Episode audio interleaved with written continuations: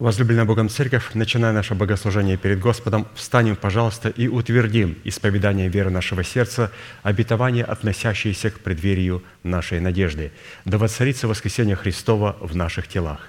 Аминь. Пожалуйста, будем петь псалом.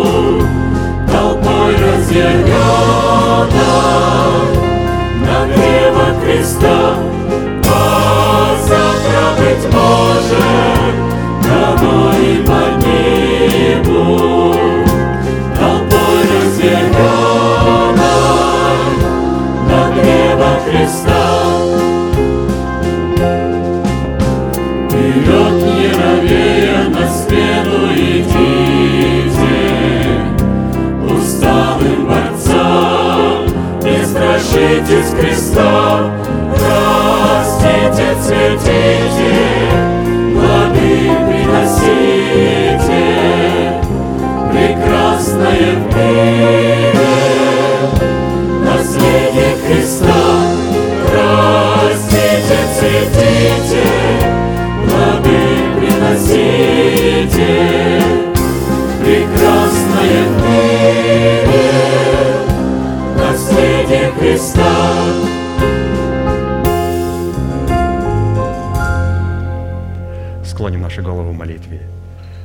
Небесный Отец, во имя Иисуса Христа, мы благодарны имени Твоему Святому за вновь представленную привилегию быть на месте, которое очертила десница Твоя для поклонения Твоему святому имени.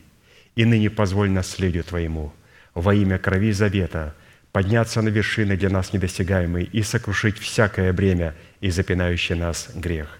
Да будут прокляты в этом служении, как и прежде, все дела дьявола, болезни, нищета – преждевременная смерть, демоническая зависимость, всевозможные страхи, депрессии, разрушения, косность, невежество, все это да отступит от шатров святого народа Твоего.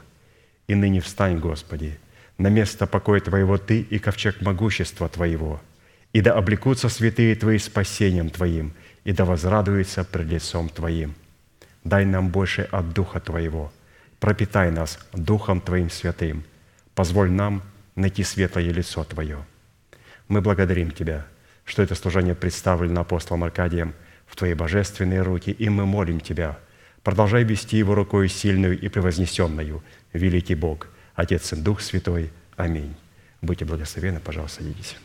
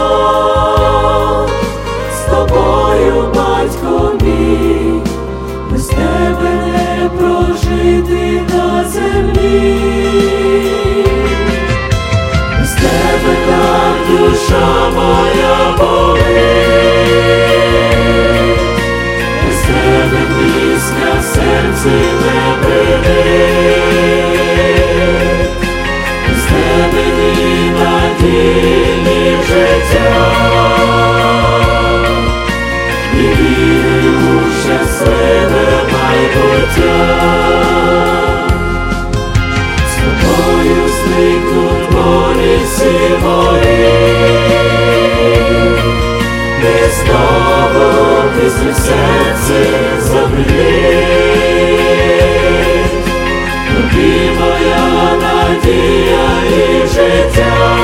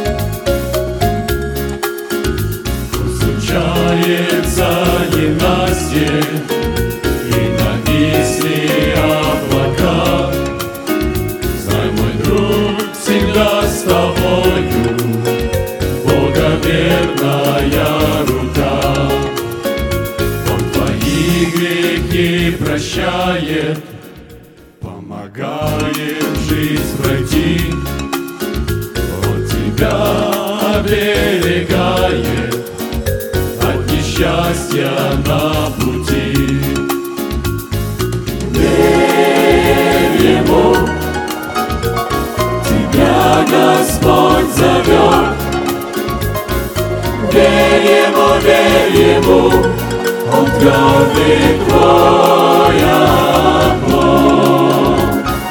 Верь Ему,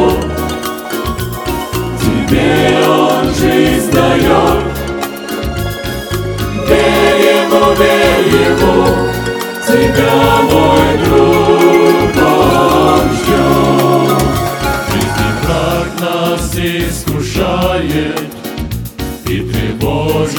на пути. Знай, мой друг, Господь с тобою, Сила Он тебя спасти. Верь Ему, тебя Господь зовет. Верь Ему, верь Ему, Он тверд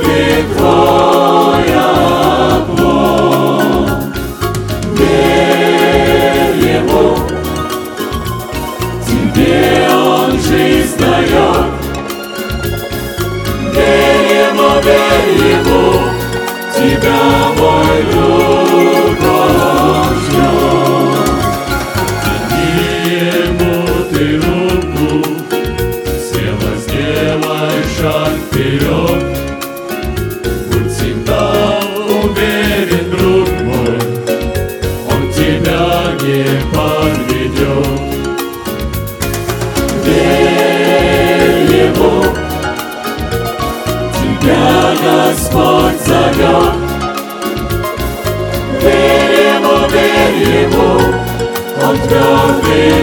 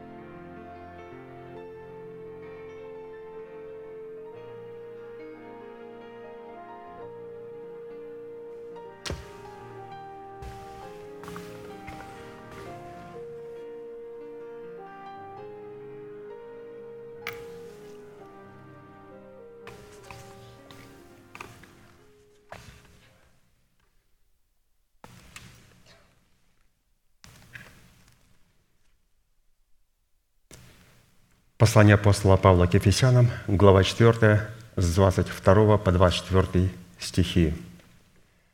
«Отложить прежний образ жизни ветхого человека и сливающего в обостительных похотях, обновиться духом ума вашего и облечься в нового человека, созданного по Богу в праведности и святости истины. Право на власть – отложить прежний образ жизни – чтобы облечь свои тела в новый образ жизни. То есть это не просто название проповеди, а это есть та цель, которую преследуют все истинно искупленные и призванные в славу Божию дети Божии. И как мы видим, что это откровение присутствует в каждой проповеди, в каждом труде, в той книге, которую Дух Святой положил написать нашему пастырю, вот это главная мысль. Право на власть отложить прежний образ жизни, чтобы облечь свои тела в новый образ жизни. Для чего? Чтобы быть совершенными, как совершен Отец наш Небесный. Вот, пожалуйста, суть, ради чего мы живем – и вот для выполнения этой повелевающей заповеди, записанной у апостола Павла и представленной в серии проповедей апостола Аркадия, задействованы три судьбоносных, повелевающих и основополагающих действия. Это отложить, обновиться и облечься. И это выполнение этих трех, а не двух и не одного, а трех требований – отложить, обновиться и облечься – будет зависеть совершение нашего спасения. Какого спасения? Спасение, которое дано нам в формате семени. Зачем оно дано нам в формате семени? Чтобы обрести его в собственность в формате плода правды.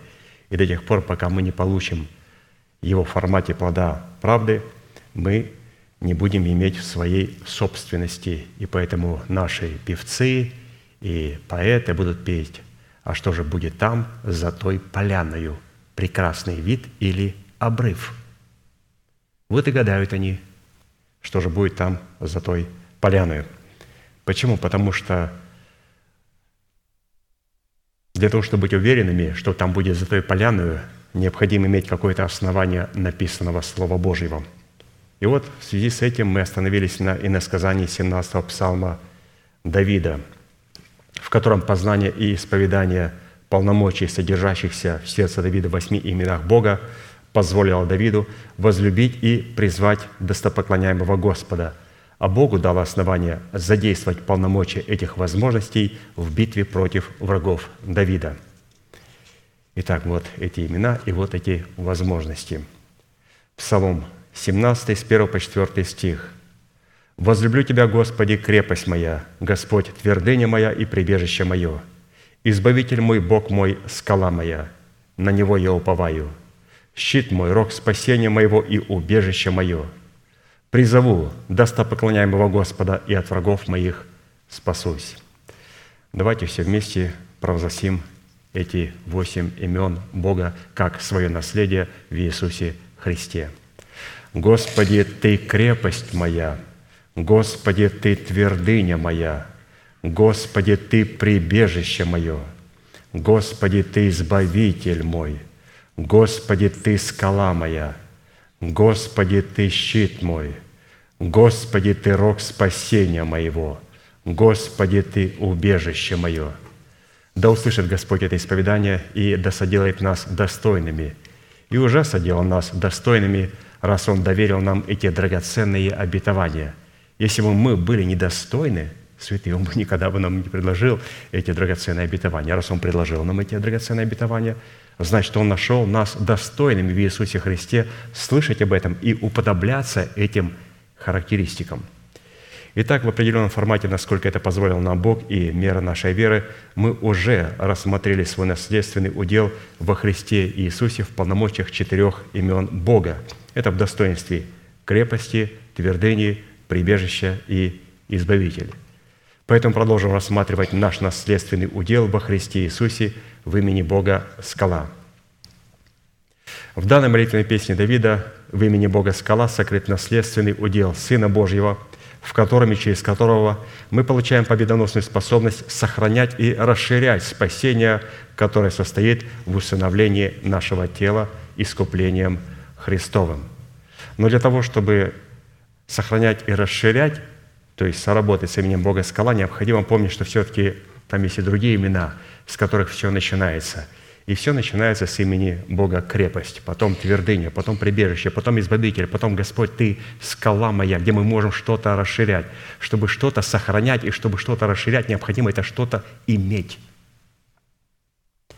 И вот имя Господа – крепость. И как мы знаем, что Бог возвеличил свое слово превыше всякого имени своего. Это говорит, что в этом имени Господь – крепость моя – Господь сокрыл свое слово, крепкое слово, то есть Он неизменный в слове Бог. То есть Он дал нам надежду вечной жизни, Писание говорит, который обещал неизменный в слове Бог. То есть тот фундамент, та надежда, то Слово Божие, то учение, которое Господь дает, Он представляет его с позиции неизменного в Слове Бога. И Писание говорит, что имея эти обетования – мы очистим себя от всякой скверной плоти и духа. То есть здесь мы встречаемся сразу после имени Бога крепость, Господь, Ты твердыня моя, то есть с Его гирями. То слово, которое мы превознесли, теперь это слово начинает взвешивать нас, и мы начинаем измерять себя, сопоставляя себя, соединяя себя со Словом Божьим. Мы не сопоставляем себя с другими человеками, хотя Писание разрешает сопоставлять себя только с одним человеком, с человеком, который представляет в церкви отцовство Бога – и больше ну, ни с кем оно не предлагает нам себя сопоставлять. Оно предлагает нам сопоставлять себя с Словом Божьим, либо с человеком, который передает нам Слово Божье. Человек, который насаждает Слово Божие в нас. Поэтому в имени Бога Твердыня, Господь, мы а, очищаем себя от всякой скверной плоти и духа, очищаем свое сердце от всяких мертвых дел. Для чего? Для того, чтобы прийти к третьему имени. Господь, Ты прибежище мое. Я могу Тебе прибегать с целью После того, когда я имею чистое сердце, оно будет только тогда, когда мы возвеличим в имени Бога крепость Его Слова, когда в твердыне мы очистим себя от всякой скверной плоти и духа, теперь в имени Господь, Ты прибежище мое, прибегаю к Нему, чтобы оплодотворяться семенем Слова Божьего. Теперь я готов слушать Слово Божие и оплодотворяться. И четвертое имя, Господь, Ты избавитель мой, то есть то слово, то семя, которое я принял, Ты сможешь меня избавить в плоде рожденного мною Мафусала. То есть мы должны понимать, что избавление Господь поместил – во Христе Иисусе, а мы находимся в Нем, и, находясь в Нем, Он помещает в нас свое семя, и оно возрастает в плод правды, который сможет не только защитить нас от смерти, но также сможет защитить святость. То есть плод правды, плод святости, он защищает не только нас, а защищает Бога в нас и защищает святость Божию. И вот после того, когда мы имеем и сработаем с этими именами, крепость, твердыня, прибежище, избавитель – Теперь Господь нас возводит на скалу для нас недосягаемую. Для чего? Чтобы мы могли увидеть свой удел. А наш удел – это вот вся земля обетованная. То есть все границы, а, за которые Господь заплатил свою цену. Туда включается и наша душа смертная, и наше тленное тело. То есть Господь возвел Моисея, чтобы он увидел всю землю, которую Он обещал ему. Он показал ему видение. Он говорит, ты не войдешь в эту землю, но я покажу тебе эту землю.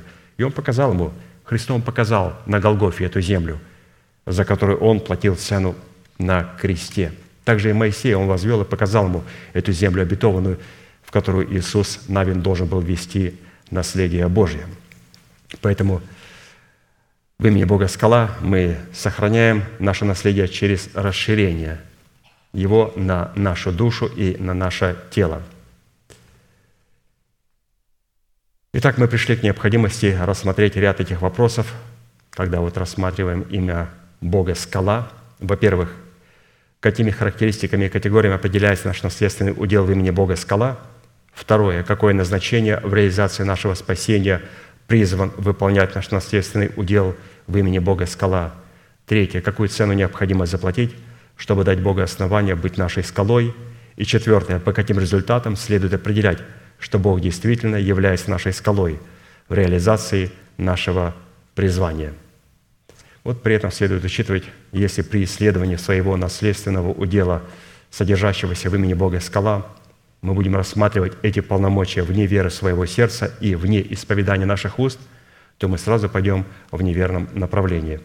Со всеми этими именами необходимо соработать нашим сердцем и нашими устами. Сердце принимает Слово – а уста исповедуют веру нашего сердца. Вот что мы сейчас с вами сделали. Мы сами исповедовали веру нашего сердца. «Господи, Ты скала моя». Это была вера нашего сердца. Поэтому здесь апостол Аркадий говорит, что а, если мы исследуем эти имена и сидим и молчим, то он говорит, ну, это напрасно мы делаем.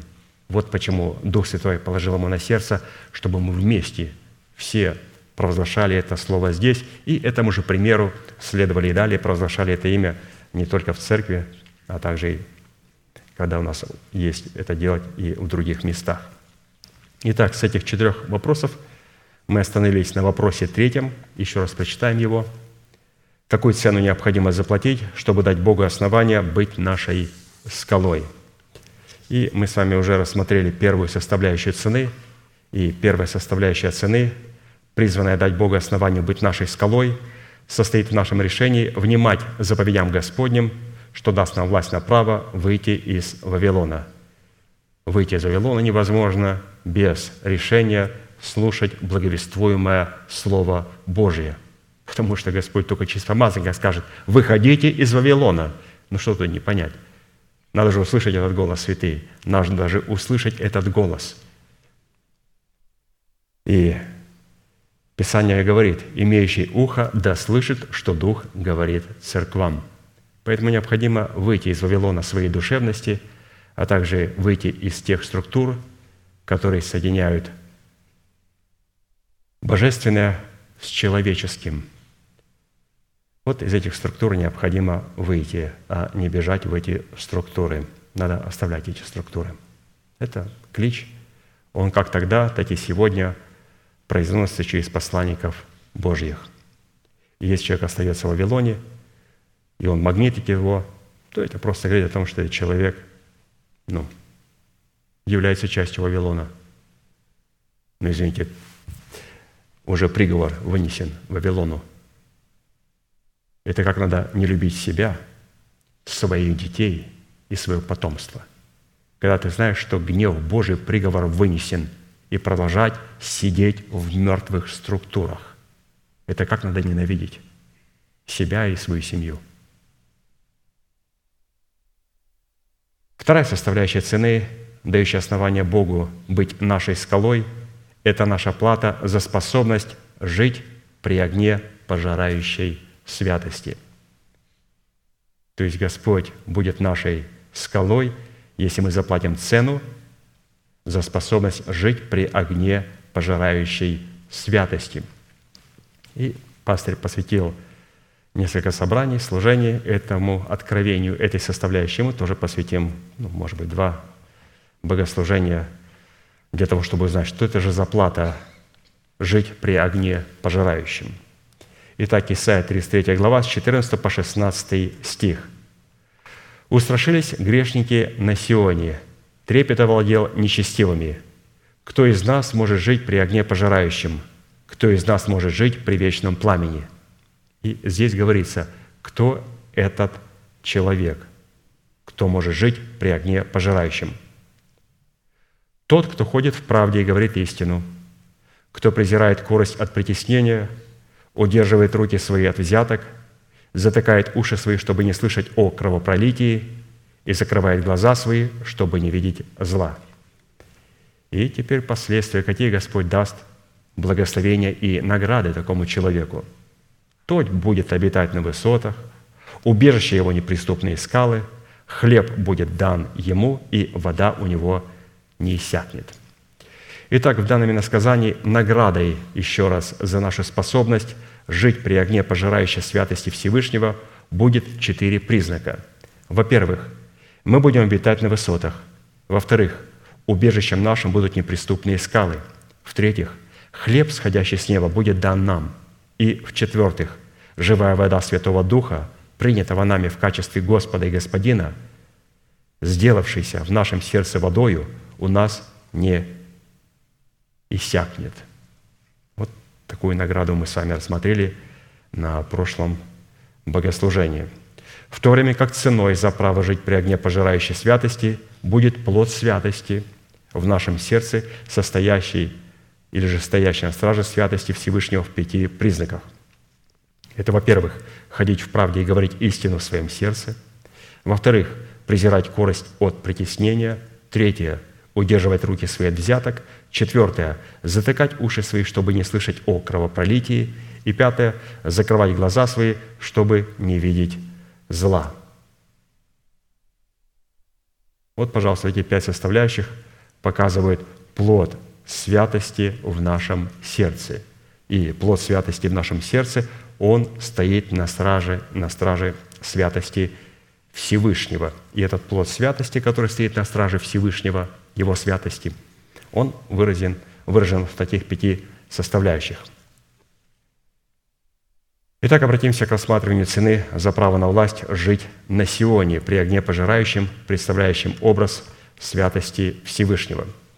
И первое условие, выполнение которого является ценой, которая дает нам право на власть жить при огне пожирающей святости в жилище Бога – и это требование – ходить в правде и говорить истину. Вот это первая цена, чтобы жить при огне пожирающем.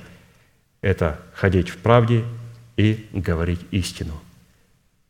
Ходить в правде и говорить истину. Правда и истина. Вот написано, как в Псалме 14, 1-2 стихе, не только у Исаии, как мы прочитали, но также Давид об этом же говорил. Псалом Давида. «Господи, кто может пребывать в жилище Твоем, кто может обитать на святой горе Твоей, тот, кто ходит непорочно и делает правду и говорит истину в сердце своем». То есть здесь говорит Давид о том, что а, кто может пребывать в жилище Твоем и обитать на святой горе Твоей. А Исаия конкретизирует. Он говорит, друзья, кто может жить при огне пожирающем? Мы делаем заключение, что, оказывается, жилище Бога – и гора Божия, на которой Он пребывает с церковью Своей, это среда пожирающего огня, как говорит Исаия. И вот в связи с этим нам необходимо будет рассмотреть суть таких вопросов. Чем является правда и истина? Потому что мы сами рассуждаем вот эту цену требования ходить в правде и говорить истину. Правда и истина. Чем является правда и истина, как по своей сущности, так и по своему определению, и какое назначение призвано исполнять правда и истина в наших отношениях с Богом? Такой пространный первый вопрос. Второй вопрос. В чем состоит цена или требование, дающее нам способность пребывать в истине и правде? Третье. Какие условия необходимо выполнить, чтобы сохранить себя в пределах границ истины и правды? И четвертое. По каким результатам следует определять, что Бог действительно является нашей скалой в реализации нашего призвания? Итак, вопрос первый – Напомню, что мы будем говорить с вами о правде и истине, в чем она себя выражает. Ходи в правде и говори истину. Итак, вопрос первый. Прочитаем еще раз его.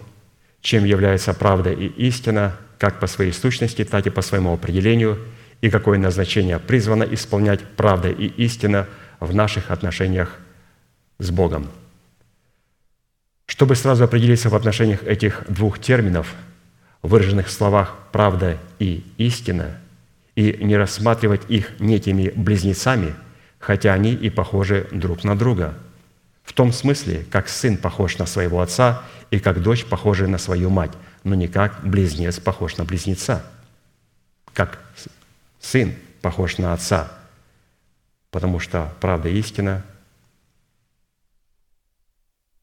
это отношение отца и сына, так как истина воспроизводит себя в правде точно так, как отец воспроизводит себя в сыне, и как семя воспроизводит себя в плоде. То есть истина – это отец, правда – это сын. Истина – это семя, а правда – это плод. Из чего следует – что истина – это состояние доброго сердца, очищенного от мертвых дел, в котором пребывает вера Божия в формате мудрости начальствующего учения Христова, в то время как правда или справедливость – это выражение этого состояния в плоде уст, исповедующих внутреннее состояние веры нашего сердца. И теперь вопрос к нам. Что такое истина и что такое правда? Истина – это состояние доброго сердца, а Правда – это выражение этого состояния. Истина – это Отец, это семя, это состояние доброго сердца. А правда – это Сын, это выражение этого состояния, это плод. Исходя из этого, из этого справедливость или правда – это истина в действии или результат того, что воспроизводит истина. Поэтому на вопрос, если вас спросят, что такое правда, правда – это истина в действии. Что такое Иисус? Иисус – это Отец в действии. Еще раз, что такое правда? Правда – это истина в действии. Что такое Иисус? Иисус – это Отец Небесный в действии. Иисус сказал, я говорю только то, что слышал моего Отца – я делаю только то, что делает мой Отец. Я есть правда, Отец мой истина. То есть в отношении с Отцом Он говорил, Он истина, я правда. По отношению с нами Он говорит, я истина, а вы правда. Потом по отношению к нам мы принимаем истину и потом рождаем плод правды. То есть истина и правда, они всегда а, присутствуют. По отношению к кому мы говорим? По отношению к Отцу Он говорит, Он истина, а я правда. По отношению к ученикам говорит, я истина, а вы правда.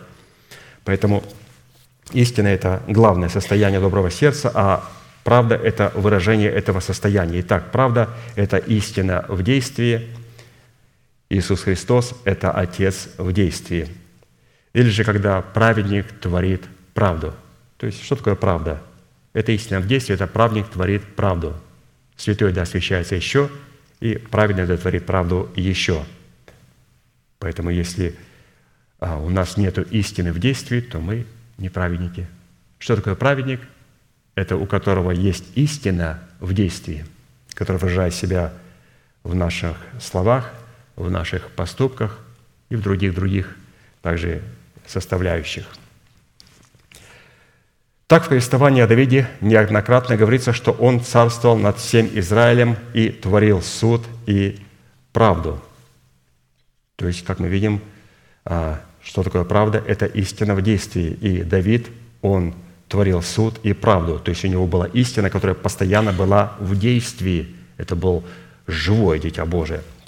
Второе царство 8.15. «И царствовал Давид над всем Израилем, и творил суд и правду над всем народом своим». То есть мы видим о том, что он творил суд и правду, то есть у него была эта истина постоянно в действии – чтобы Давид мог творить суд и правду, состоящую в справедливости над всем своим народом, ему необходимо было обладать в своем сердце неким стержнем истины или состоянием истины. И это состояние должно было быть приобретенным не иначе, как через его генетическое наследие, которое он мог унаследовать через наставление вере только по линии отца нашего Авраама, которого Бог содел отцом всех верующих, как обрезанных по плоти, так и необрезанных. То есть эту генетику он получил прямо от Авраама. Потому что истинное творчество правды в деяниях справедливости может исходить не иначе, как только из истины, пребывающей в сердце человека. А посему, каким будет состояние сердца человека, таким будет и творчество его правды. Каким будет состояние сердца человека, таким будет и творчество его правды. Марка 7, 21, 23. Ибо изнутри, из сердца человеческого исходят злые помыслы, прелюбодеяния, любодеяния, убийства, кражи, лихаимство, злоба, коварство, непотребство, завистливое око, богохульство, гордость, безумство. Все это зло изнутри исходит и оскверняет человека. Подобные слова Иисус неоднократно обращал к религиозной элите общества израильского, которой, по его утверждению, не являлись рожденными от истины, хотя и почитали себя знатоками и экспертами закона, усиливаясь собственной праведностью, которая в очах Бога являлась злом, так как отвергала праведность по вере, которую Бог вменил Аврааму, соделав его отцом всех верующих. Матфея 12, 34. Порождение Ехидины. Как вы можете говорить «доброе», будучи злы? Ибо от избытка сердца – говорят уста. То есть он сказал им, как вы можете творить правду без истины в сердце? А следовательно, люди, которые, усиливаясь в собственной праведности, как тогда, так и сегодня, не только не могли понимать речей Христа, но и противились словам Христа и воспринимали Его Слово как личное оскорбление в свой адрес – то есть праведник, он никогда не противится словам Христа. И воспринимая слова Христа свой адрес не как оскорбление, хотя это слово может быть не только утешение, как обличение. Как отличить праведника и неправедника? Вот пастор отлично говорит, человек неправедный, он, во-первых, противится словам Христа, и второе, все слова Христа он обращает для себя в оскорбление. Это опять говорят против меня – о чем говорит человек неправедник? Иоанна 8, 38, 44. «Я говорю то, что видел у отца моего, а вы делаете то, что видели у отца вашего». Сказали ему в ответ, «Отец наш есть Авраам». Иисус сказал им, «Если бы вы были дети Авраама, то дела Авраамовы делали бы. И теперь ищите убить меня, человека, сказавшего вам истину, которую слышал от Бога, Авраам этого не делал. Вы делаете дела Отца вашего. На это сказали ему, мы не от любодеяния рождены, одного Отца имеем, Бога. Иисус сказал им, если бы Бог был Отец ваш, то вы любили бы Меня, потому что Я от Бога и шел и пришел, ибо Я не сам от себя пришел, но Он послал Меня. Почему вы не понимаете речей моей, речи моей? Потому что не можете слышать Слово Моего – и делает заключение. Ваш отец – дьявол. И вы хотите исполнять похоти отца вашего. Он был человека-убийца от начала и не устоял в истине, ибо нет в нем истины. Когда говорит он ложь, говорит свое, ибо он лжец и отец лжи.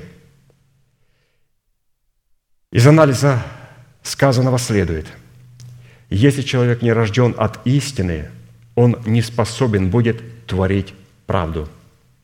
Если человек не рожден от истины Слова Божьего, он не способен творить правду. А посему все его так называемые «добрые дела» в кавычках будут не в Боге соделаны и не для Бога соделаны, а все, что соделано не в Боге и не для Бога, рассматривается Писанием как зло и как подделка под истину. И коль мы заговорили о рождении от слова истины, то из этого следует, что истина в первую очередь персонифицирована в Боге является одним из титульных имен Божества. Иеремия 10, 10 написано, «А Господь Бог есть истина, Он есть Бог живый и Царь вечный. От гнева Его дрожит земля, и народы не могут выдержать негодования Его». Иисус, ходя по городам и селениям Израиля и проповедуя Царство Божие Израилю, сказал о себе, что Он, подобно своему Небесному Отцу, является персонифицированной истиной. Иоанна 14, 6. Иисус сказал ему, Фоме, «Я есть путь и истина и жизнь. Никто не приходит к Отцу, как только через Меня». То есть мы видим, что не только Господь Бог есть истина, как говорит Иеремия, Христос в Евангелии Иоанна написано, сказал о себе, что Он есть путь, истина и жизнь. То есть Он назвал себя истиной. Апостол Иоанн в послании Церкви Христовой засвидетельствовал, что одним из имен Святого Духа также является истина. Итак, Отец, Сын и Святой Дух – истина. И вот о Духе Святом. 1 Иоанна 5, 6. «Все есть Иисус Христос, пришедший водою и кровью и духом, не водой только, но водою и кровью, и Дух свидетельствует о нем, потому что Дух есть истина. Итак, Бог Отец есть истина, Сын Божий есть истина, и Дух Святой есть истина. Исходя из этих и других мест Писания, следует, что истина – это не только титульное имя Бога, но это в первую очередь природное состояние Бога. Это не просто его титул – который так люди хотят получить, погоны. Я служитель. Это титул. Бог, когда называет себя истиной, он говорит, что этот титул соответствует его состоянию, его характеру. Истина – это его характер, это черты его характера.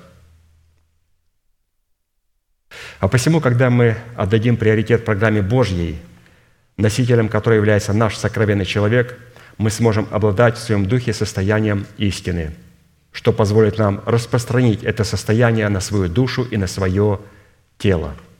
То есть посмотрите, каким образом эта истина начинает распространяться также и на человека. То есть, как пастор показал, она есть у Бога Отца, у Бога Сына и у Бога Духа Святого. И теперь она должна распространиться через наш дух, потому что единственная субстанция, которая приняла Бога, в нашем естестве, когда мы рождаемся свыше, рождение свыше, то вот это рожденное свыше сокровенный человек, то есть его не видно поначалу, этого царства не видно, оно приходит неприметным образом. Сокровенный, скрытый, спрятанный человек, он находится, но он теперь должен распространить эту истину через правду.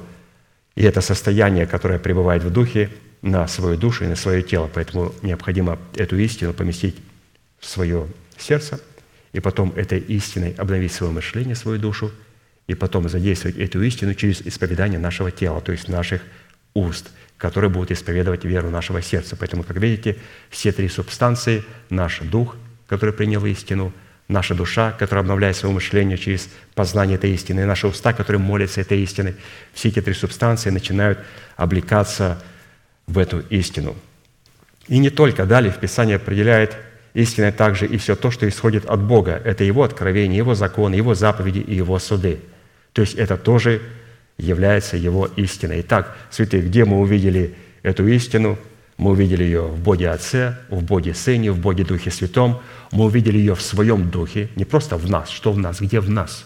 Это абстрактно в нас. Конкретизируйте. Сегодня зайдите в любую церковь, скажите, пожалуйста, конкретизируй, где в нас?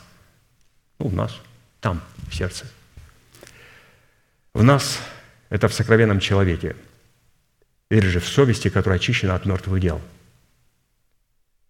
И также истина, проявляя себя в откровениях, в заповедях, в судах и в законах Божьих.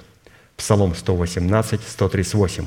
«Откровения твои, которые ты заповедал, правда и совершенная истина». Ну вот Господь, когда говорит об истине, и как только заговорили о слове, о слове, о законе и заповедях, Он говорит, ну это прямо совершенная истина. Я, так Он о себе скромно Отец сказал, о Сыне Он сказал, есть истина. Но когда Он заговорил о Своем Слове, Он говорит, это совершенная истина. Они тоже совершенная истина, но здесь Он сделал ударение, что Слово Божие и заповеди Божие – это совершенная истина – насколько он возвышает его над всем, свое слово. Однако, чтобы утверждать, что закон Моисея также является истиной, необходимо сделать некоторое уточнение. Например, апостол Иоанн пишет, «Ибо закон дан через Моисея, благодать же и истина произошли через Иисуса Христа».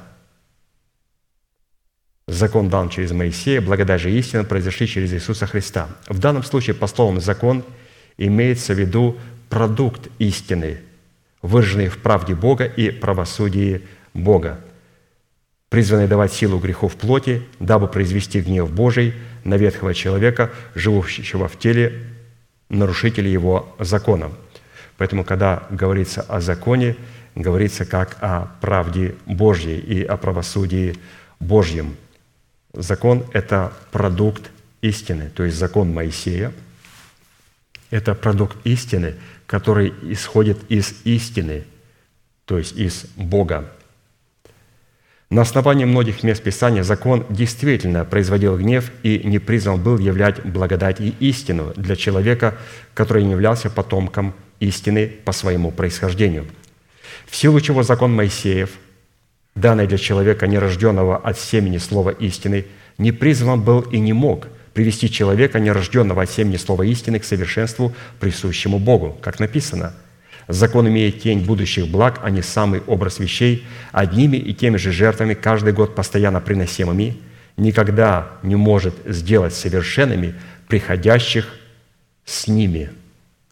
То есть закон не может сделать человека совершенным, потому что это продукт истины – выраженной в правде Бога и в правосудии Бога. Есть истина, есть правда.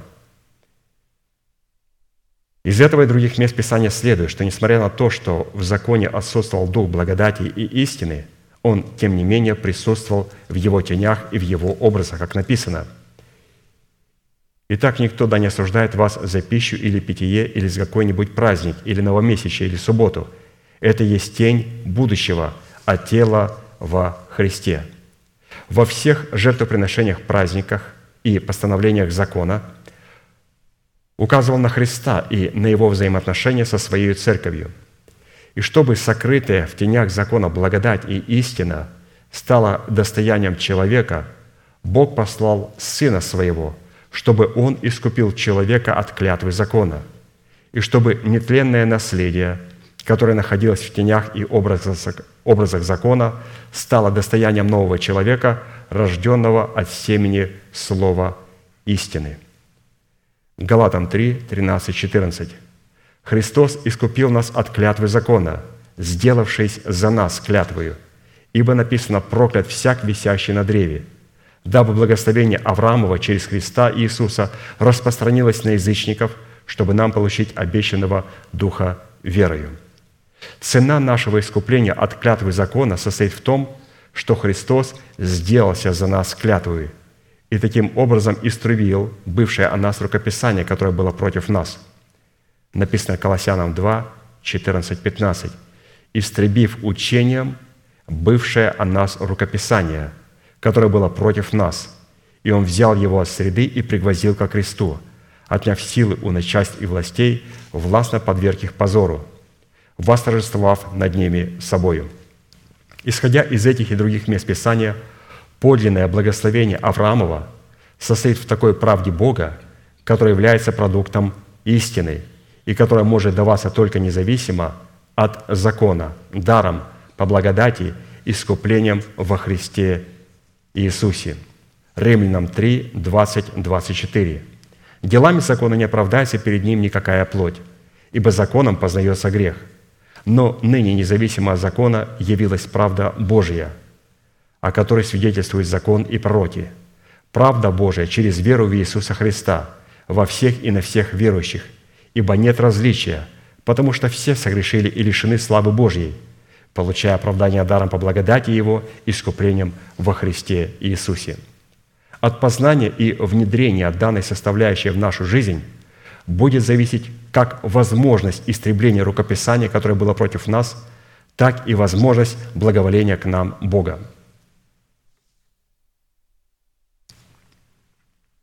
То есть очень пространный текст. И хотелось бы чуть-чуть приостановиться и сделать некоторое ударение на том, на чем мы прочитали. Что, говоря об истине, что закон Божий есть истина, и под законом мы подразумеваем не только закон Духа жизни, но тот закон, который занимает большую часть в Библии. Он называется Ветхий закон, Ветхий Завет, Новый Завет. Ветхий Завет для ветхого человека. И когда люди говорят, о каком ветхом человеке говорите? У вас есть ваша Библия, сэр? Есть. Вот откройте вот эту Библию и посмотрите. В Слове Божьем, которое нам передано, есть Ветхий Завет, который против ветхого человека. Есть Новый Завет, который для нового человека – Теперь нечто произошло. Пастор очень интересно описал. Я без остановки прочитал, без особого пояснения, чтобы сейчас вернуться и немножко пояснить. Просто очень много было драгоценных вещей. Я не хотел своими какими-то комментариями перебить все мысли. Что мы прочитали? Что пастор говорит, что закон Моисея, он является продуктом истины. То есть истина в лице Отца, Сына и Святого Духа. И Слово Божие, которое он превознес превыше всего, это совершенная истина – и закон Моисея, он является продуктом этой истины, то есть он проистекает из этой истины. То есть в этой правде истина в лице Бога хотела показать, что это есть во мне, и что эта правда, она дана в лице закона Моисеева против грешника. Она не призвана привести человека к совершенству. Она против человека грешника. Теперь мы должны понимать, что Христос должен был каким-то образом искупить подзаконных от проклятия закона. Ему необходимо было стать этой правдой. Ему необходимо было стать этими скрижалями. И эти скрижали, и этот закон разбить на Голгофе – и когда он разбил на Голгофе эти скрижали, потом он дал учение, которое должно было стать достоянием нашего сердца и нашего мышления и нашего исповедания. То есть на Голгофе совершился уникум. Он не только заплатил цену и искупил нас от наших грехов. На Голгофе произошло то, о чем многие не говорят и совершенно не понимают, но о чем мы с вами прочитали. На Голгофе были разбиты скрижали Моисеева, которые были против нас – они были разбиты только для тех, кто будет находиться во Христе Иисусе. Поэтому если другие пути, чтобы попасть в присутствие Бога, скажите, вот Бог ваш, кто там, Мухаммед или Будда, или же еще кто-то, он может о себе сказать, что он является правдой Божьей. Он может о себе сказать, что он является статьей Божьей – Потому что мы с вами все были по рождению, по факту нашего рождения от суетной жизни наших отцов под статьей. Христос никогда не был под статьей, Он был статьей. И Он пришел не только для того, чтобы заплатить цену за наши грехи, а для того, чтобы на Голгофе то рукописание, тот закон, который был против нас, разбить его. Он был этой статьей, Он был этими скрижалями, и Он был разбит ради нас – Определение, сработаем ли мы с разбитыми скрижалями. Это определяется через наличие учения Христова в наших сердцах, что Он именно учением упразднил бывшее о нас рукописание. То есть Он упразднил его, Он истребил его. Если у человека нет учения в сердце, это говорит о том, что у него Нету Христа вот в формате этих разбитых скрижалей. Для нас очень важно понять, чтобы эти скрижали были разбиты для нас. И чтобы мы могли принять это вероучение в формате истинного учения Христова.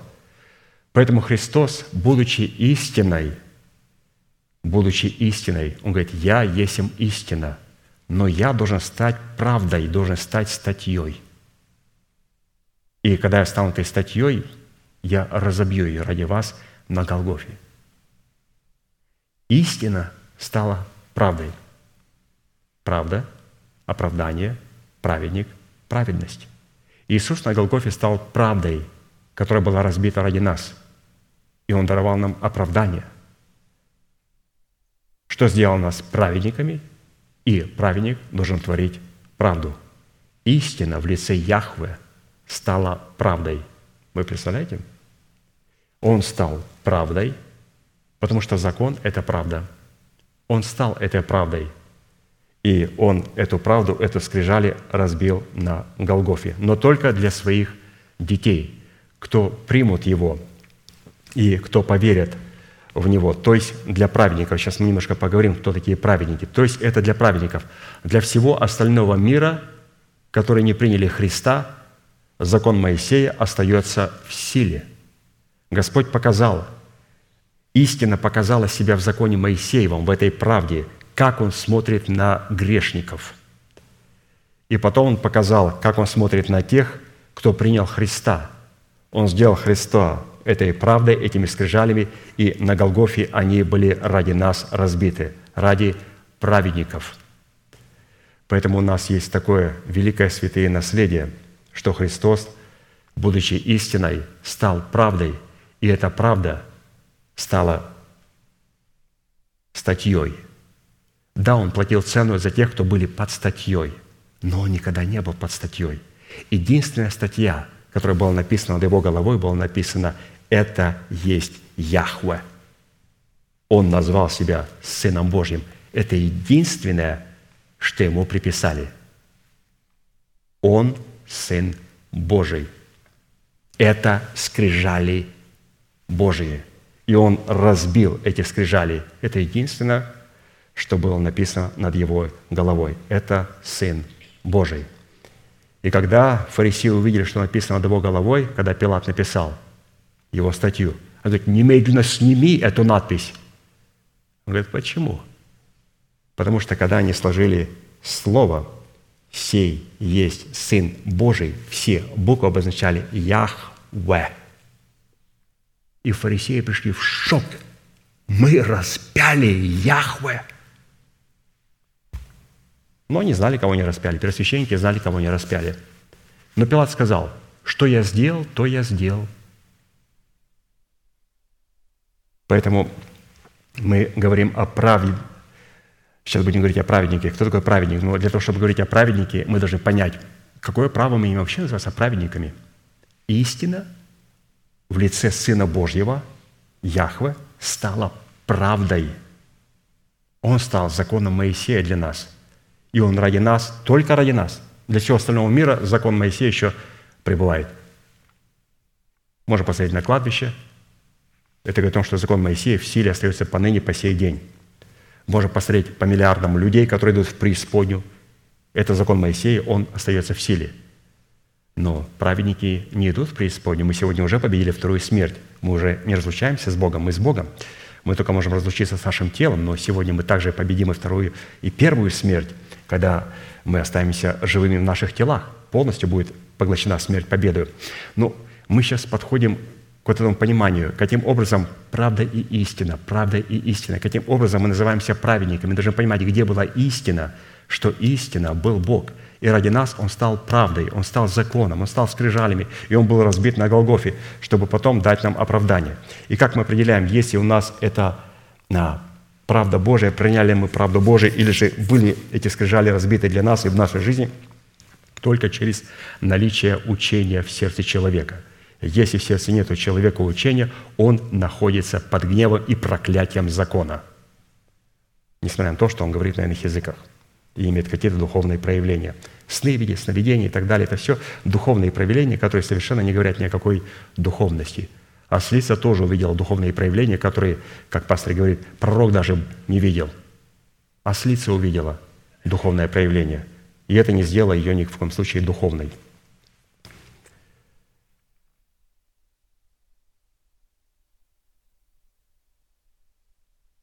От познания и внедрения данной составляющей в нашу жизнь будет зависеть как возможность истребления рукописания, которое было против нас, так и возможность благоволения к нам Бога.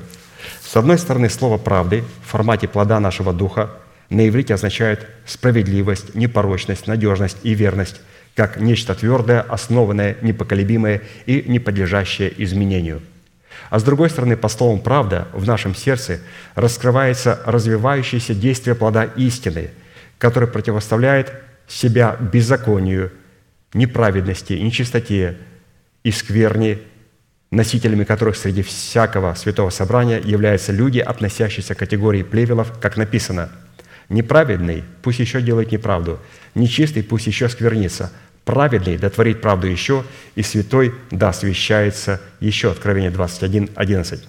Исходя из этого, быть праведным означает, то есть что такое быть праведным? Мы с вами говорили, быть праведным – это те, для кого Иисус стал правдой.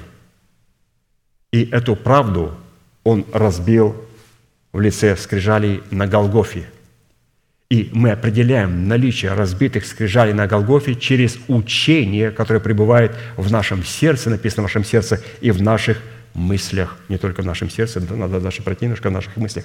Писание говорит, дам им иной закон, не как тот. Напиши его в сердцах и в мыслях их.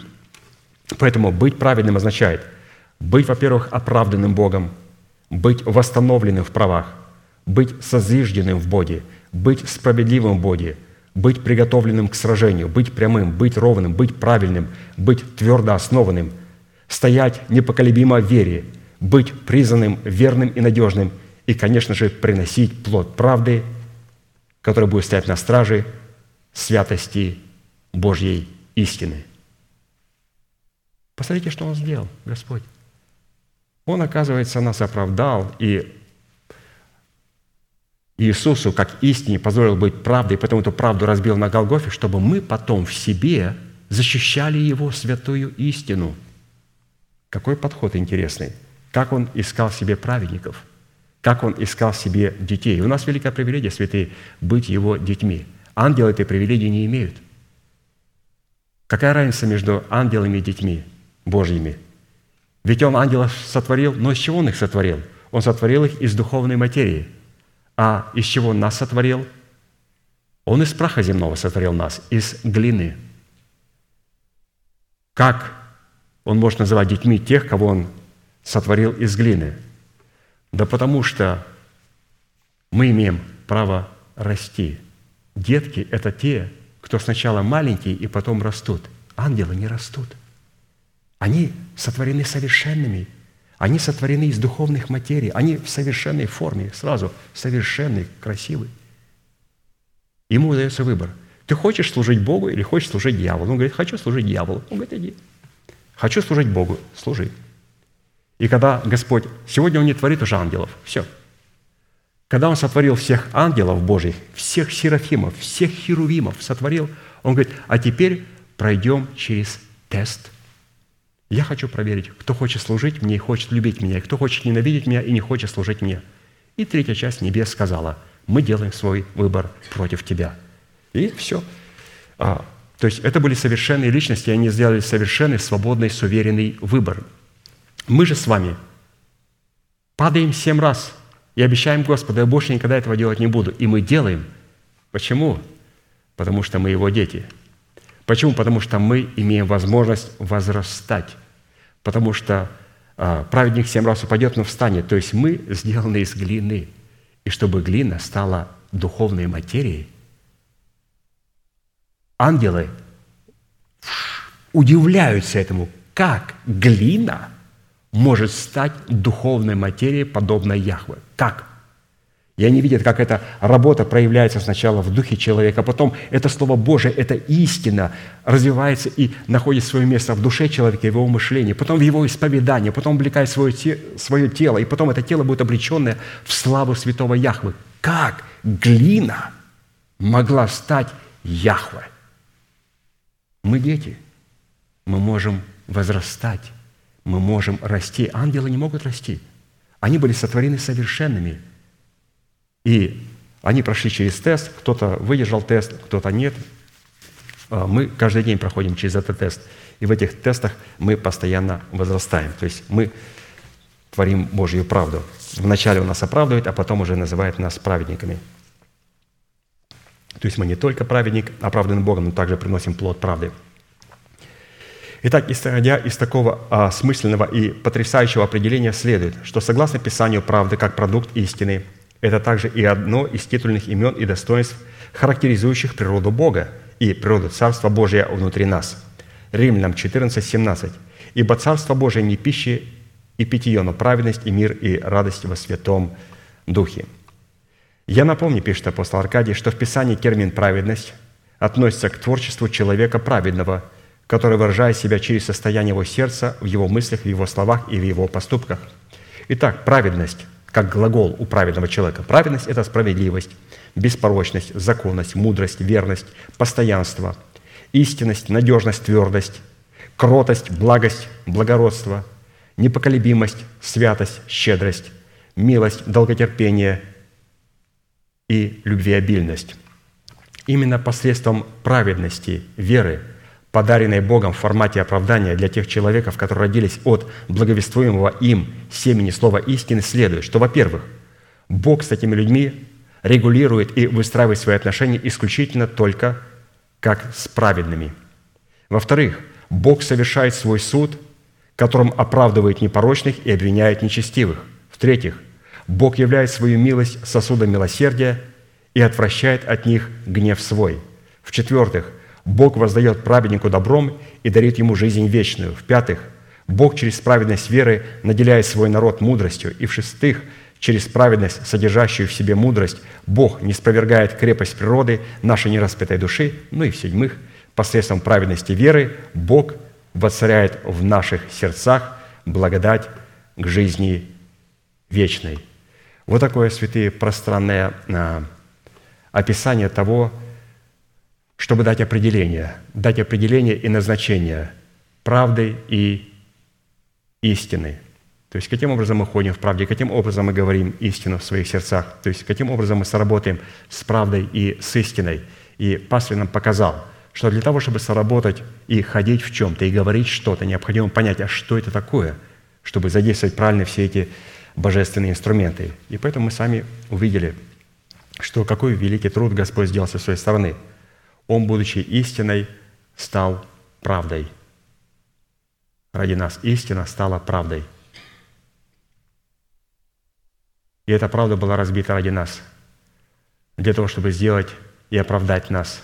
И оправдав нас, Он сделал нас праведниками, назвал нас праведниками. И потом, сделав нас и назвав нас праведниками, Он говорит, твори теперь правду Божью, защищай мою истину в своем сердце какой долгий путь, и каким образом истина и правда сработали в нашем сердце.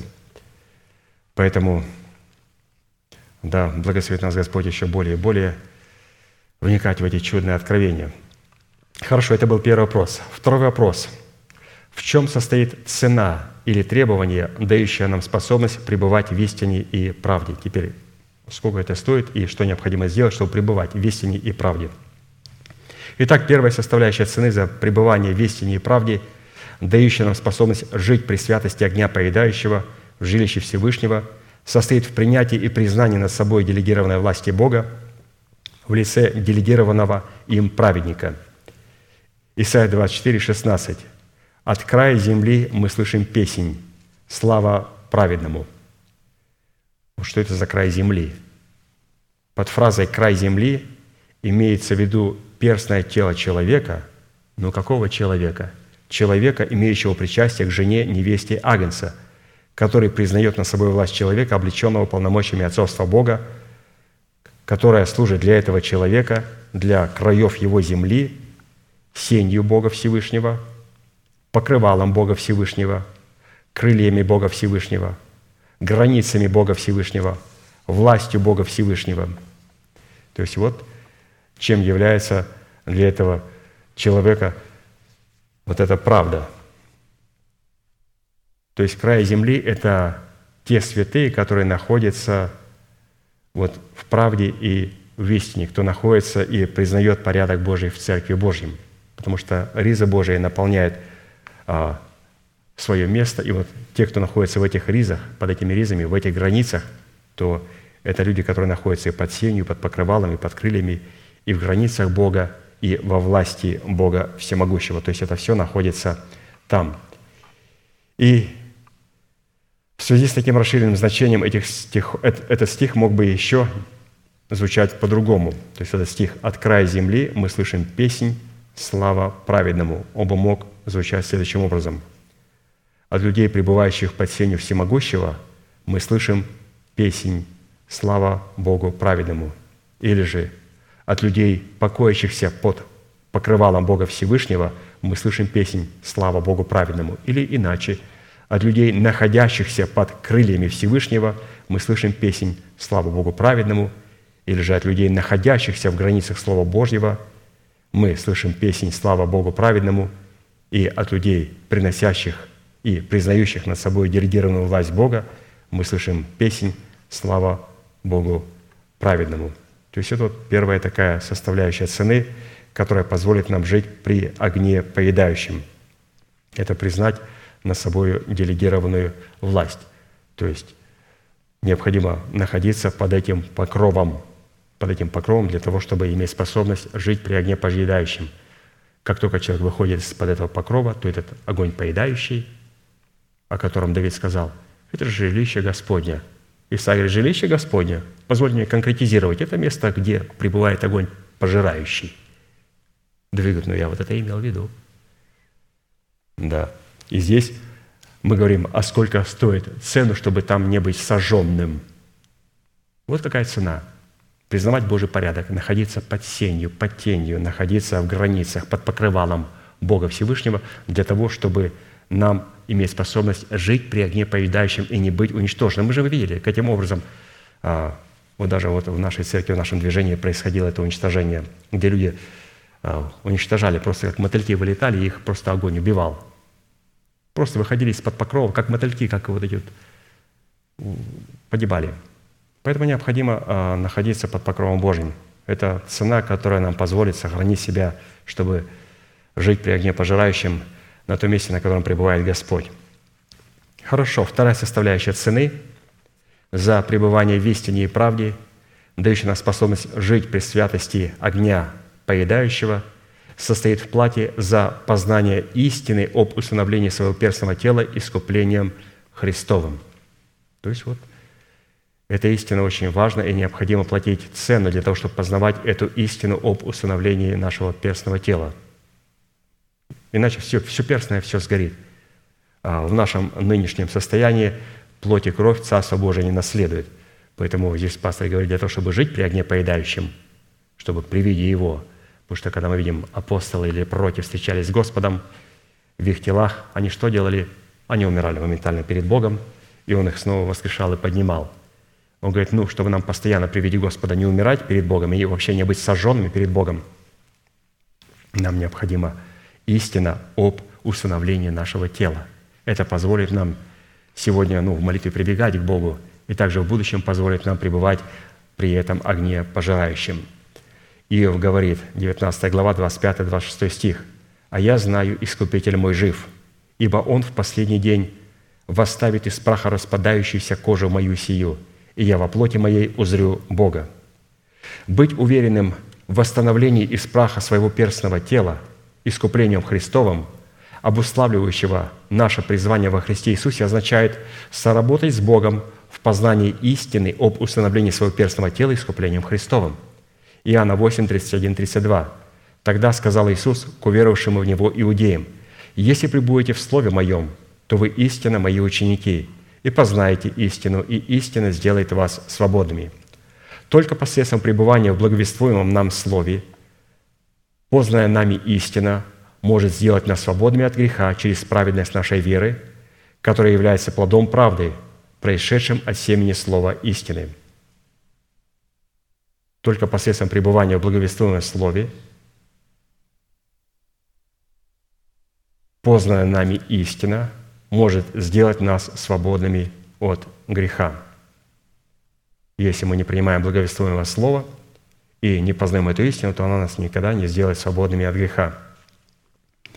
Учитывая, что Иисус передал мандат своей власти и своего посланничества своим апостолам, чтобы Его истина сделала нас свободными от власти греха и смерти, нам необходимо признать над собой власть делегированного учителя в лице определенного апостола Христова и пребывать в благовествуемых им словах. Иоанна 13, 20. «Истина, истина говорю вам, принимающий того, кого я пошлю, меня принимает, а принимающий меня принимает пославшего меня». Именно через принятие конкретного человека в достоинстве апостола мы получаем возможность через благовествуемое им семя Слова истины получить оправдание даром по благодати Божьей, которое призвано установить наше тело искуплением Христовым. Римлянам 3, 24. «Получая оправдание даром по благодати Его искуплением во Христе и Иисусе». Вот, пожалуйста, каким образом – а, мы сохраняем и имеем способность жить при огне пожелающим платить соответствующую цену за познание истины об установлении своего перстного тела. А эту истину необходимо принять от делегированного человека.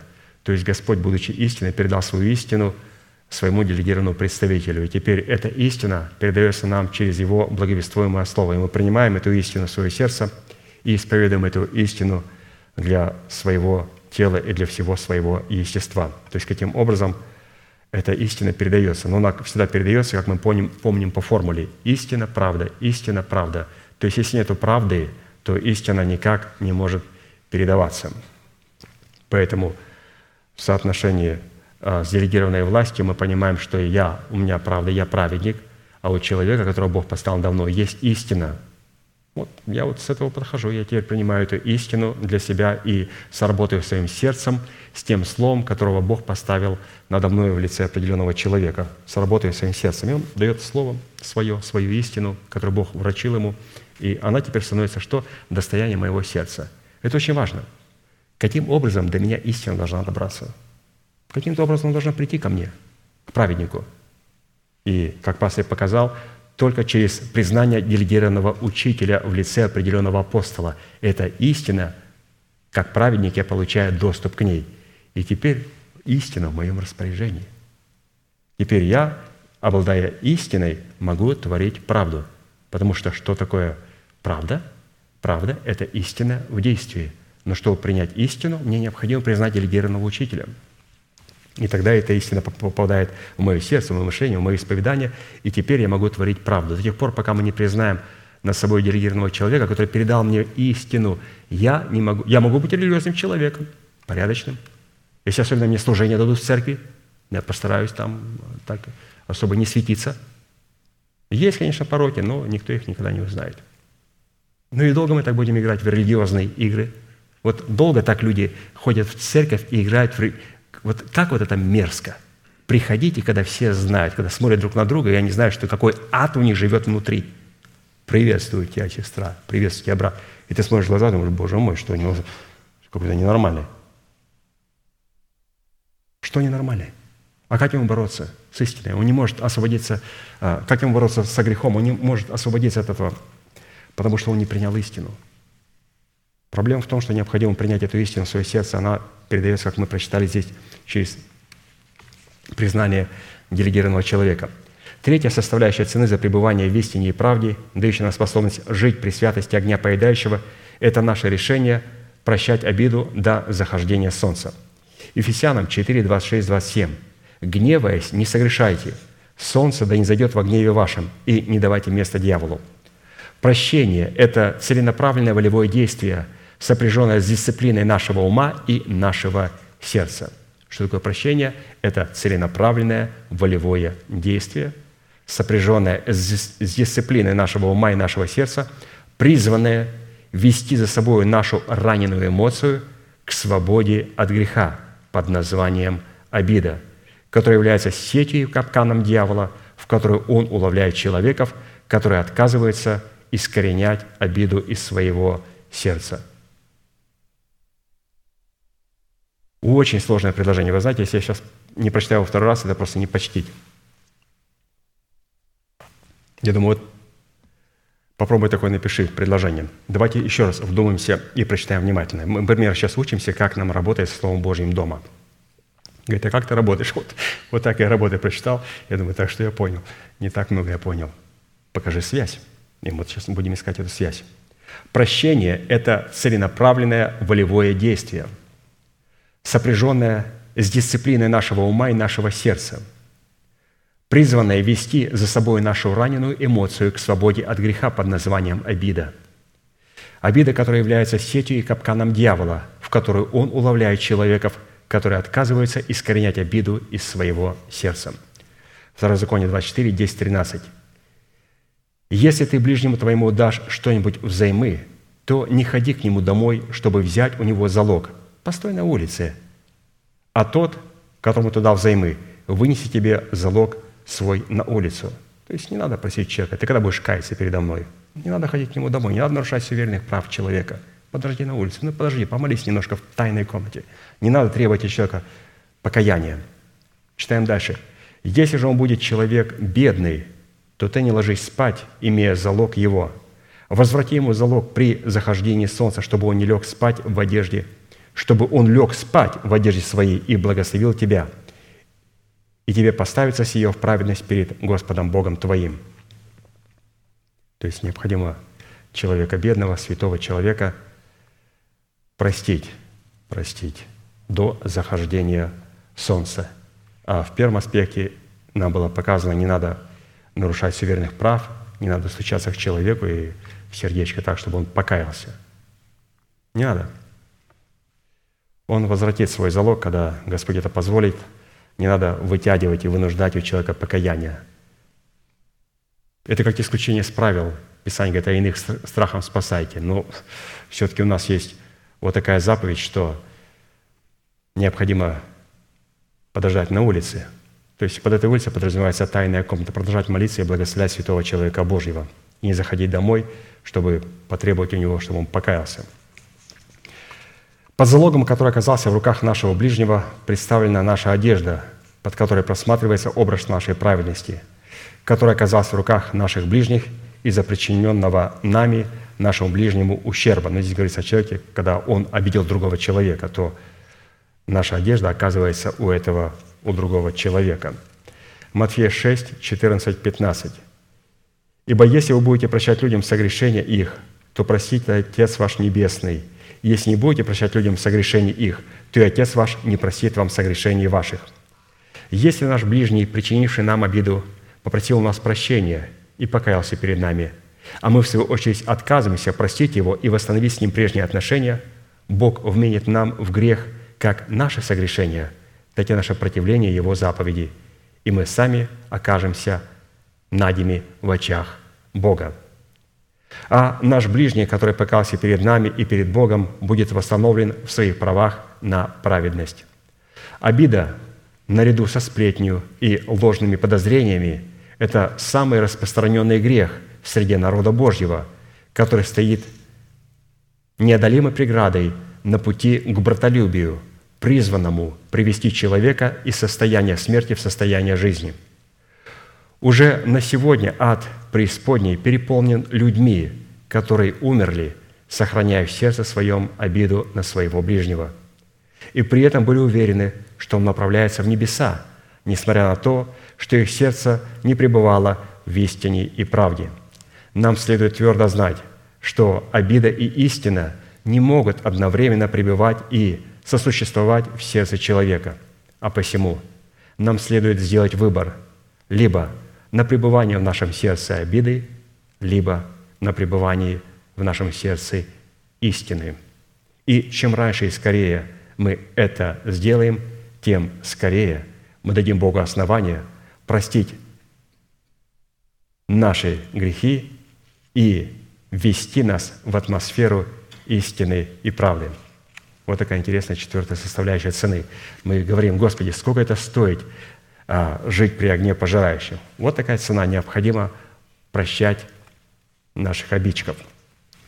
Четвертая составляющая цены за пребывание в истине и правде представляющая атмосферу нашего искупления, дающая нам способность жить при святости огня поедающего в жилище Всевышнего, это полное размежевание с Вавилоном, о чем мы с вами ранее уже говорили, однако при рассматривании цены, дающей нам способность жить при святости огня поедающего, эта составляющая вновь становится востребованной и очень актуальной.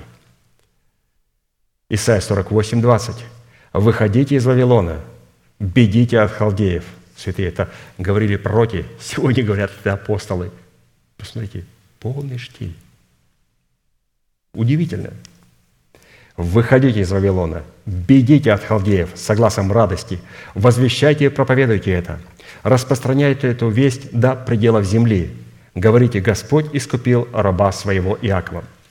Во-первых, учитывая, что образ Вавилона – это совмещение божественного откровения и божественного порядка с человеческими толкованиями и с человеческим порядком, следует, что за право пребывать в истине и правде необходимо оставить свой народ и дом своего отца и расливающее вожделение своей души, что на практике означает отказаться возможностями своего интеллекта определять суть добра и зла – то есть вот как мы оставляем Вавилон? Вот для себя, как я оставляю свой Вавилон. Вот оставить свой народ, дом своего отца, расливающее вожделение своей души и отказаться от возможности своего интеллекта определять суть добра и зла, что хорошо и что плохо.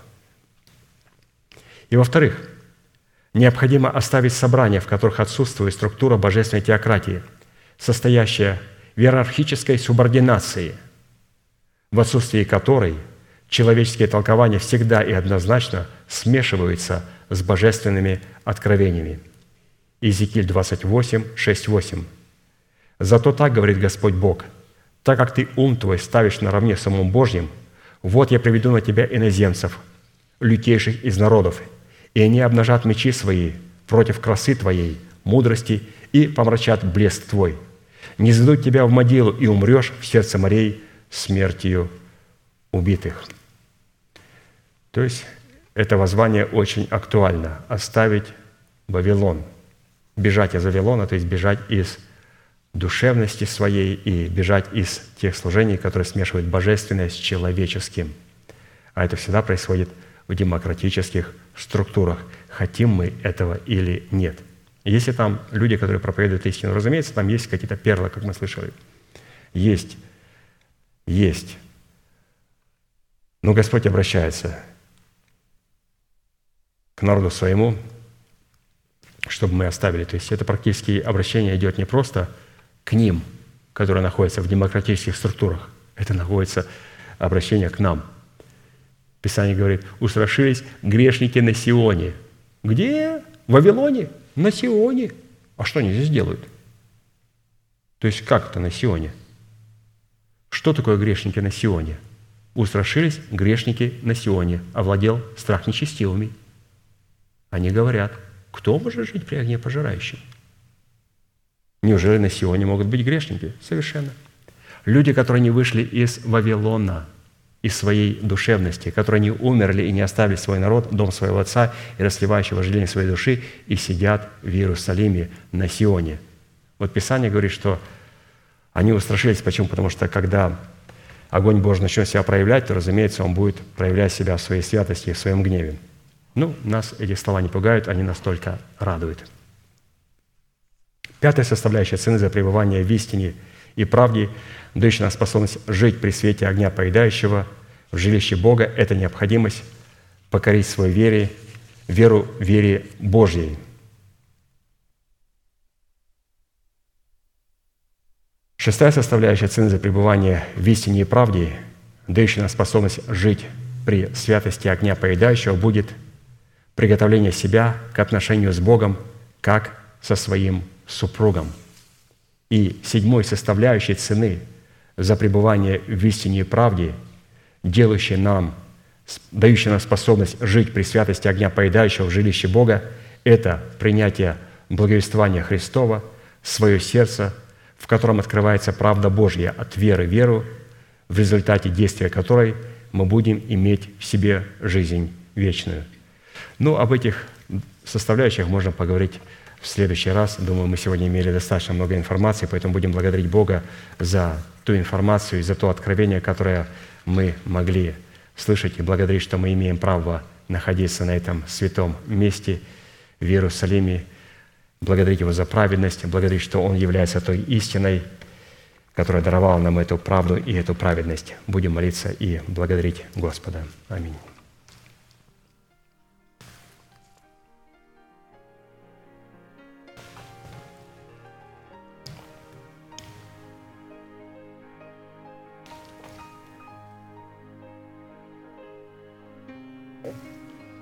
Дорогой Небесный Отец, во имя Иисуса Христа, мы благодарим Тебя за привилегию находиться на этом месте, которое очертила тесница Твоя для поклонения Твоему святому имени. Мы благодарим Тебя, Господь, что это место является жилищем Бога Всевышнего.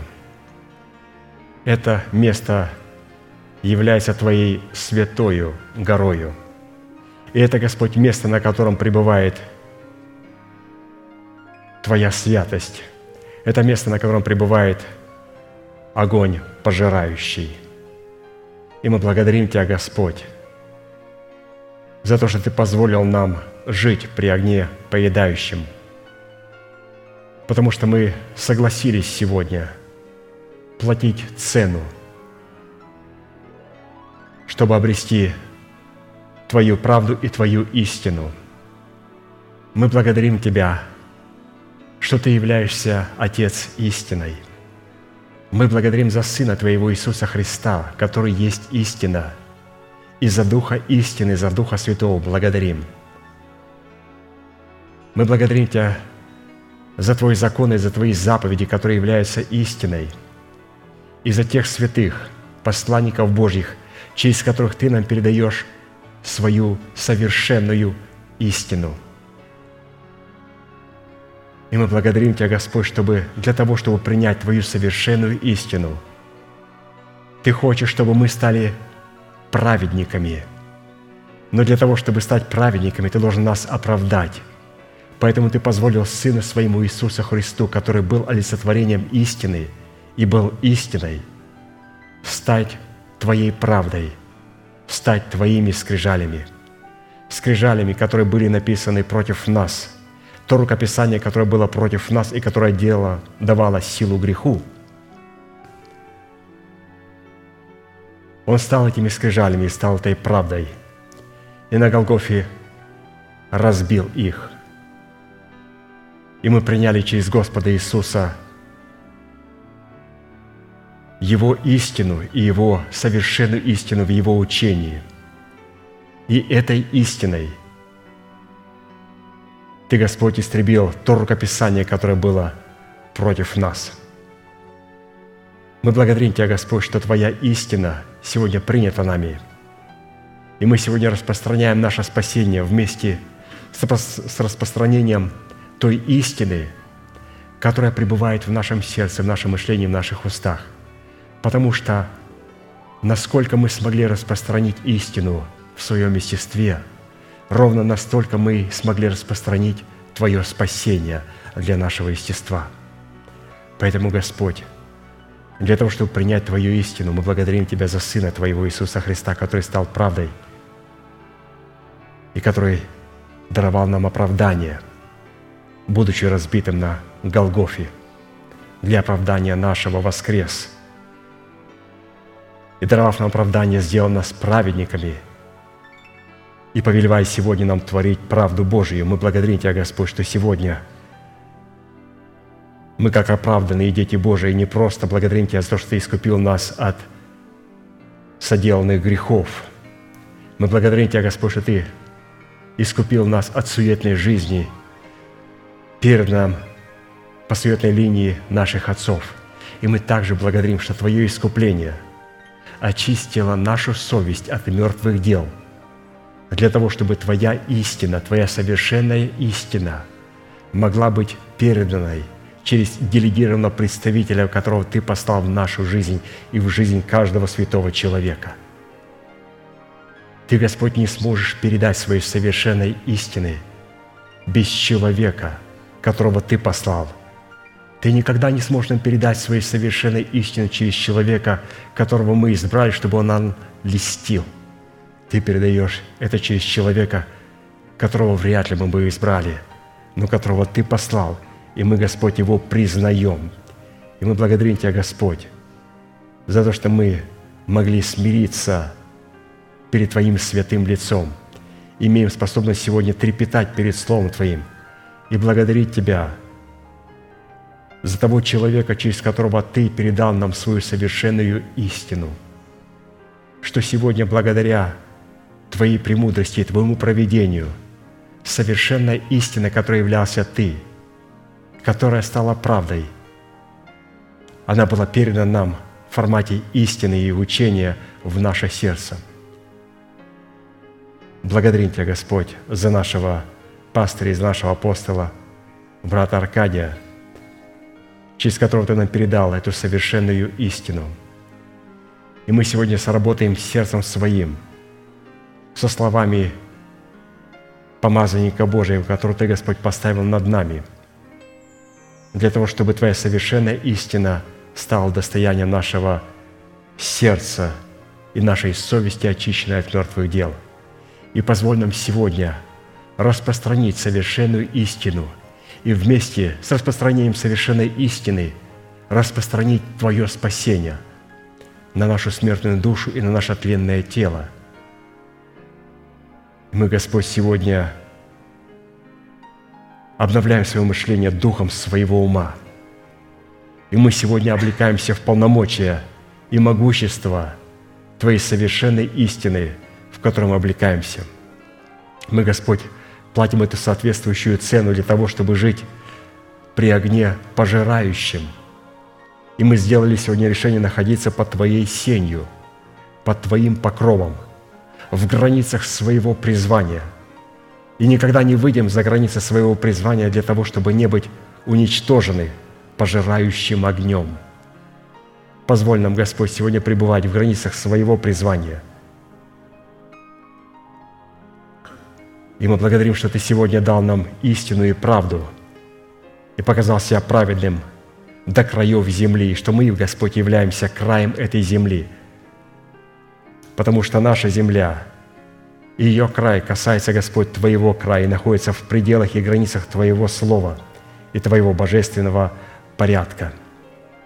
Мы благодарим Тебя, Господь, за то, что Ты позволил нам сегодня платить цену, чтобы сохранять истину – и иметь ее в своем сердце. Для этого, Господь, мы избавляем свое сердце не только от мертвых дел, но также и от обид, от всяких подозрений, от лукавых подозрений друг на друга. Потому что сердце, в котором есть обида, есть лукавое подозрение, это сердце, в котором нет истины. Благодарим Тебя, Господь, что Ты избавил нас от всяких обид, и Ты позволил нам – поместить себя в дисциплину нашего сердца и нашего ума и вести нашу обиженную эмоцию от вечного проклятия греха, которым называется обида. Мы, Господь, сегодня выводим нашу эмоциональную сферу от этой проказы обиды, и мы задействуем наши эмоции, Господь, только для того, чтобы радоваться об имени Твоем святом, чтобы радоваться о наследии, Господь, которое Ты для нас открыл. Но никогда не позволим ни нашей воле, ни нашим эмоциям, ни нашему разуму идти на поводу у греха. Благодарим Тебя, Господь, за Твою свободу. Ты сказал, что познайте истину, и истина сделает вас свободными – и для того, чтобы, Господь, познавать Тебя в Твоей истине, нам необходимо было ее принять. И мы приняли, Господь, ее в свое сердце. И мы благодарим Тебя за эту истину. Благодарим Тебя, Господь, за эту церковь, за эту гору Божью, за это жилище Божье, в котором пребываешь Ты, Господь, истина, и в котором стоит престол славы Твоей, престол Слова Божьего. И сегодня мы уподобляем себя этому Дому Божьему – для того, чтобы этот же престол стоял и в нашем естестве. мы молим Тебя, Господь, чтобы Ты утвердил свой престол в нашем духе, в нашей душе, и в наших кротких устах, в нашем теле Ты утвердил бы престол Давида, престол истины и правды. Благодарим Тебя, Господь, за ту истину, которую мы сегодня могли слышать.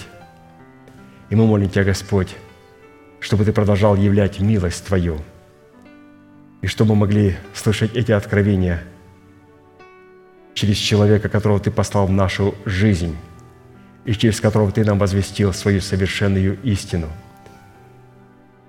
И поэтому мы молим Тебя, Господь, о милости Твоей, чтобы она благопоспешила к нашей скорой встрече, для того, чтобы мы могли принять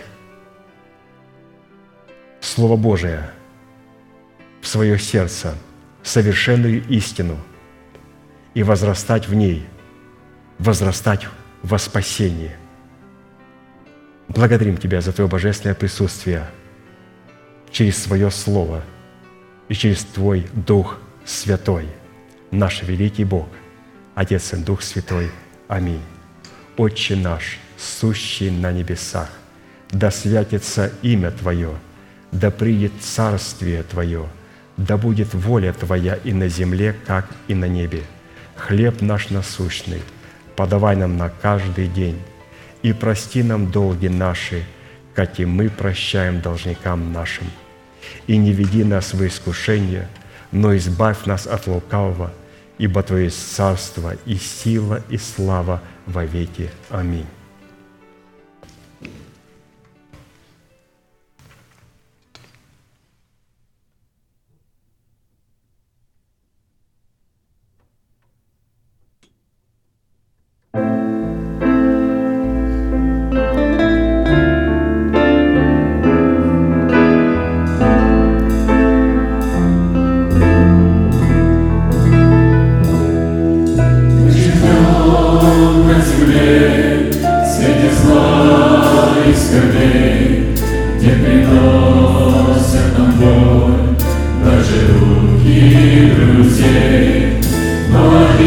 Обид не нужно все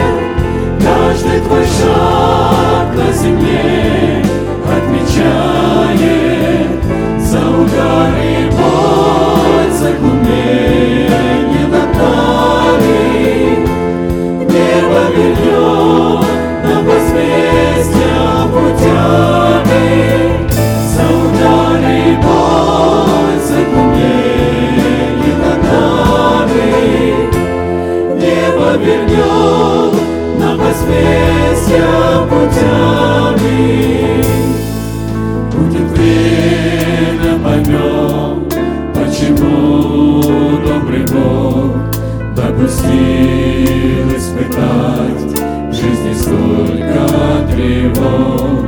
А пока твердо верь, все во благо тебе, и без страха шагай по дороге судьбе.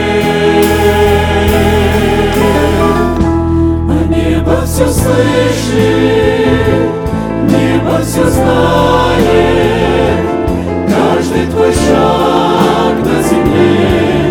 земле отмечает